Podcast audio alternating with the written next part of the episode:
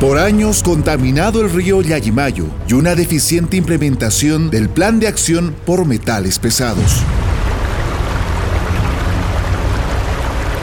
En periodo de estiaje, entre los meses de mayo a septiembre, varios ojos de agua y riachuelos, ubicados por la cuenca Yayimayo en la provincia Melgar, al norte de la región Puno, se secan.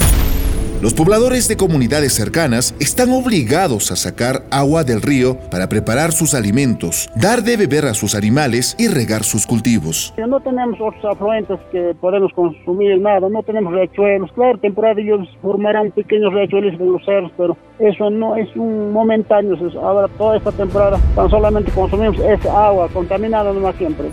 En los últimos 10 años, el río no ha sido el mismo, transparente. Su color ha tomado diferentes tonalidades, amarillo, naranja, verdosa y gris. Según el informe 077-2017 del Organismo de Evaluación y Fiscalización Ambiental UEFA, concluyó que esas aguas contaminadas provienen del botadero de Jessica, Minarasi y el río Azufrini, que desembocan al río Pataqueña, en adelante Chacapalca, Jatunaylu y finalmente Yayimayo.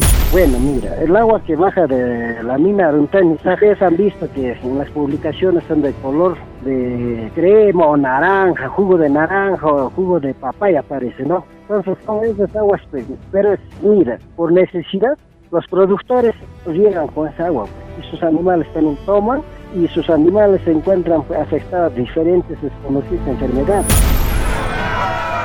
Cansados de tantas mesas de trabajo, los afectados hicieron una huelga indefinida en julio del 2019 en Aruntani. En ese mismo mes, la ministra del Ambiente, en ese entonces Lucía Ruiz, anunciaba el cierre de la mina y el expresidente Vizcarra, en un mensaje a la nación, respaldaba esos acuerdos. Sin embargo, ha pasado más de un año, el río sigue contaminado y los pobladores están enfermando. Y reafirmando nuestro compromiso con una minería socialmente responsable, esta semana se determinó el cierre de la unidad minera Arasi en Puno. Esta no podrá seguir operando. Vamos a garantizar el respeto por las personas y el medio ambiente.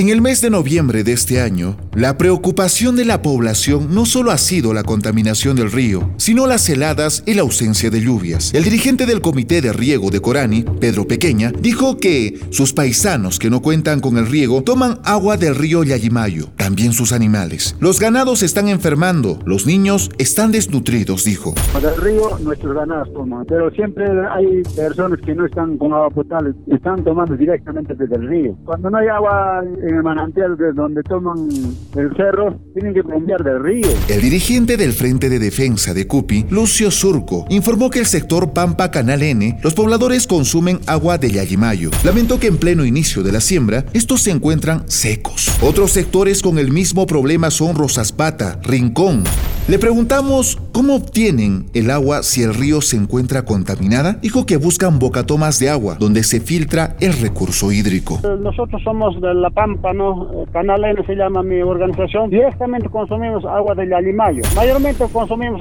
Alto Corane, Corania, Quisaya, Chaliapata, Melgar. Somos consumidores de esa agua contaminada del Alimayo. El presidente del Frente de Defensa del Yayimayo, Néstor Casa, manifestó que no reciben una atención oportuna del Ministerio de Salud confesó que a la fecha no se les aplicó pruebas de sangre para analizar metales pesados en el cuerpo de los habitantes. Los que estamos contaminados somos los que regamos con esa agua contaminada, tomamos esa agua de parte de salud están interviniendo mal, pues, sin conocimiento de nosotros. Ese tamizaje que están haciendo está mal, pues, pero para el presente año se iba a realizarse el 27 de este mes. Según el Plan de Acción de Salud Integral para la Población Expuesta a Metales Pesados de la Cuenca Yayimayo, se tenía programado efectuar atenciones integrales en zonas de riesgo, pero no se realizan porque no cuentan con un financiamiento exclusivo. Así refiere en un informe el coordinador de estrategia de metales pesados de la Direza Puno. Los trabajadores de salud que intervienen en la zona informaron que en varias oportunidades hicieron coordinaciones y gestiones con el Ministerio de Salud y el Gobierno Regional de Puno pero no tienen respuestas al respecto, mucho menos presupuesto. Al respecto, el director de la red de salud Melgar, Jesús Vilcatoma, dijo lo siguiente. La contaminación en personas, la idea era más o menos saber quiénes eran los contaminados para algunos metales pesados y hacer un seguimiento y tratamiento al respecto. Lamentablemente parece que se, con, el cambio de gobierno nos vino la noticia de que por falta de presupuesto parece que todo lo habían destinado al COVID, se estaba suspendiendo ese, esa campaña para este año.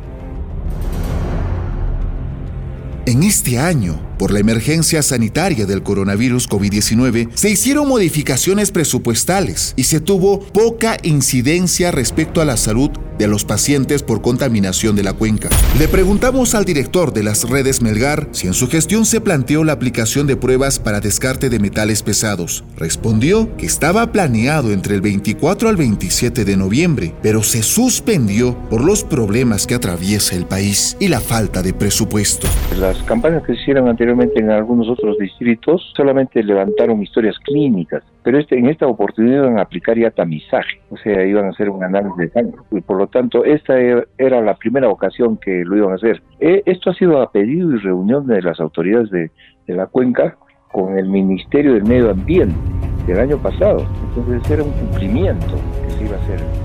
Sin duda, el gobierno central, regional y local, pese a tener conocimiento de la realidad que viven varias familias afectadas, no velan por sus derechos a la salud, a la vida y a vivir en un ambiente sano. Ha pasado 10 años y no se aplicó lo básico, la prueba de sangre de metales pesados. Mucho menos se inyecta financiamiento para atender a la población.